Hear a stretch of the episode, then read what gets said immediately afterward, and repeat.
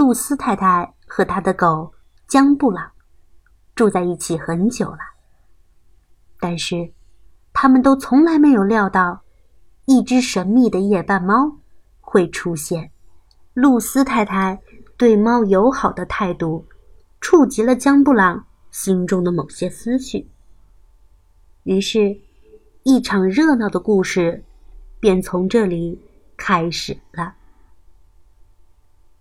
接下来，一起跟着橙子姐姐进入今天的故事吧。江布朗和夜半猫。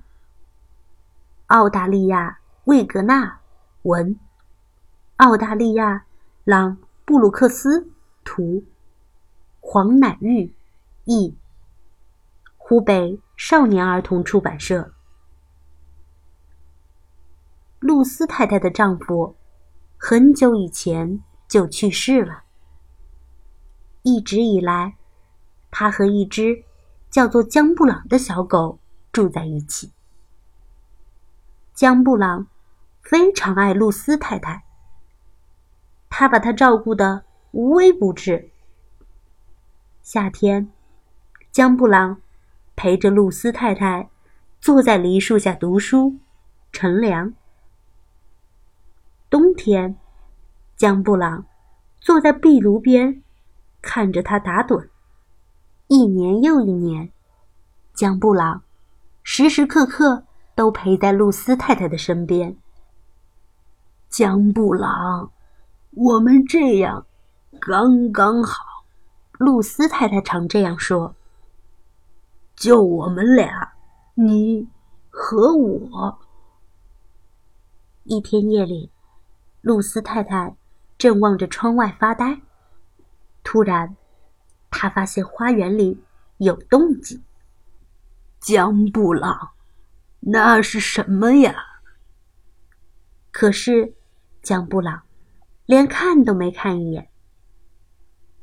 瞧，就在那儿。露丝太太接着说：“好像是一只猫呢。”我可没看到什么猫，江布朗哼着说：“肯定是猫。”走，我们呀，去给它倒些牛奶。我才不去呢，那里根本就没有猫。”江布朗气呼呼地说。那天夜里，趁着露丝太太睡着以后，江布朗跑到外面。在房子周围画了一条线。哼，离我们远点，蠢猫！这儿可不需要你。他粗鲁地说：“你瞧，我们这样刚刚好。”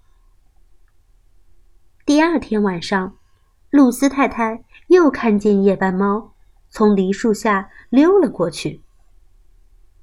江布朗，你看。他在那儿呢，你没看见吗？但是，江布朗闭上眼睛，装出一副没听见的样子。露丝太太叹了口气，收起了手中的针线活儿，给时钟上了发条，然后拿着牛奶瓶走了出去。江布朗也连忙跟了出去。我我确定根本就没有猫，他说。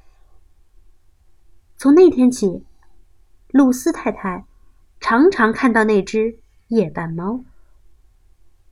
每天晚上，趁江布朗不注意的时候，他就会在门外放一碗牛奶。每天晚上，江布朗也会趁露丝太太不注意的时候。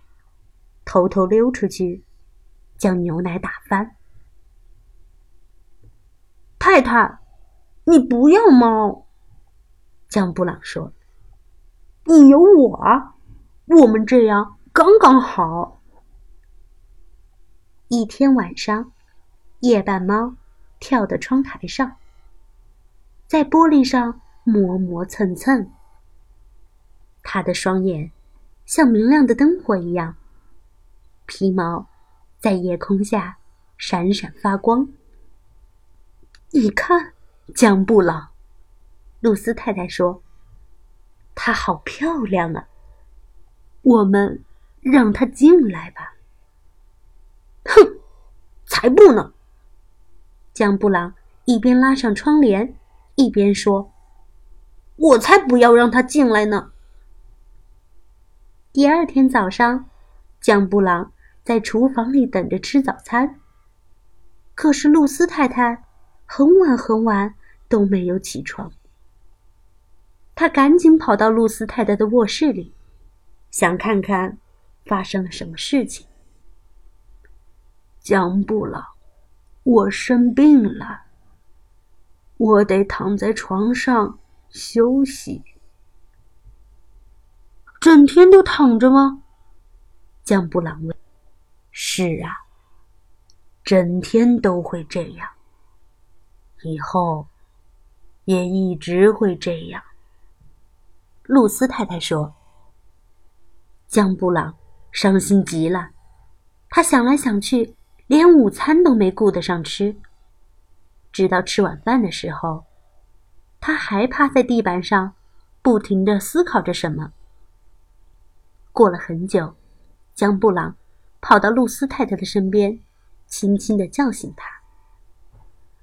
夜半猫会让你好起来吗？他问。我想会的。露丝太太说：“我真的很想要它呀。”江布朗想了想，然后静静的走到厨房，打开门，将夜半猫放了进来。